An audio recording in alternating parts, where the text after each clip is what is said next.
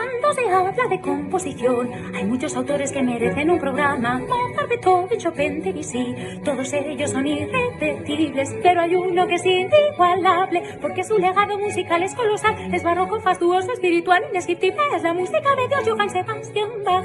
Si tú te fueras a Marte a vivir, llévate contigo la pasión de San Mateo, si necesitas relax y fluir, escucha las variaciones Goldberg y los conciertos de Brandenburgo, no olvides la suite número 2 en sí, que te atrapa, te subyuga, te ilumina, te sublima, te alucina, terminando este batideri.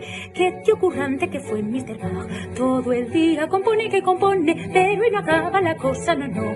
Además de componer y 20 hijos tener, fue cantor, clavecinista, violinista, organista y violista y alemán y luterano. Pero lo más loco de su historia es que cuando murió J.S., su inmenso legado quedó sepultado y tuvo que llegar Félix Mendelssohn a hacer valer la obra de Juan Sebastián Bach y construir casi de cero su reputación. Hace ya más de tres siglos nació y sus obras se escuchan cada día que hecho Bach con un buen Instagram. Si en el 17 hubiera habido internet, Bach sus partitas más retweets que Rosalía y con su peluca blanca de youtuber. Si estás cansado del reggaetón, escucha Bach y pon atención en sus corcheas y semicorcheas. Está la historia de nuestra humanidad. Pierdas el tiempo y vete a disfrutar si hubo alguna vez un Dios fue Juan Sebastián Bach.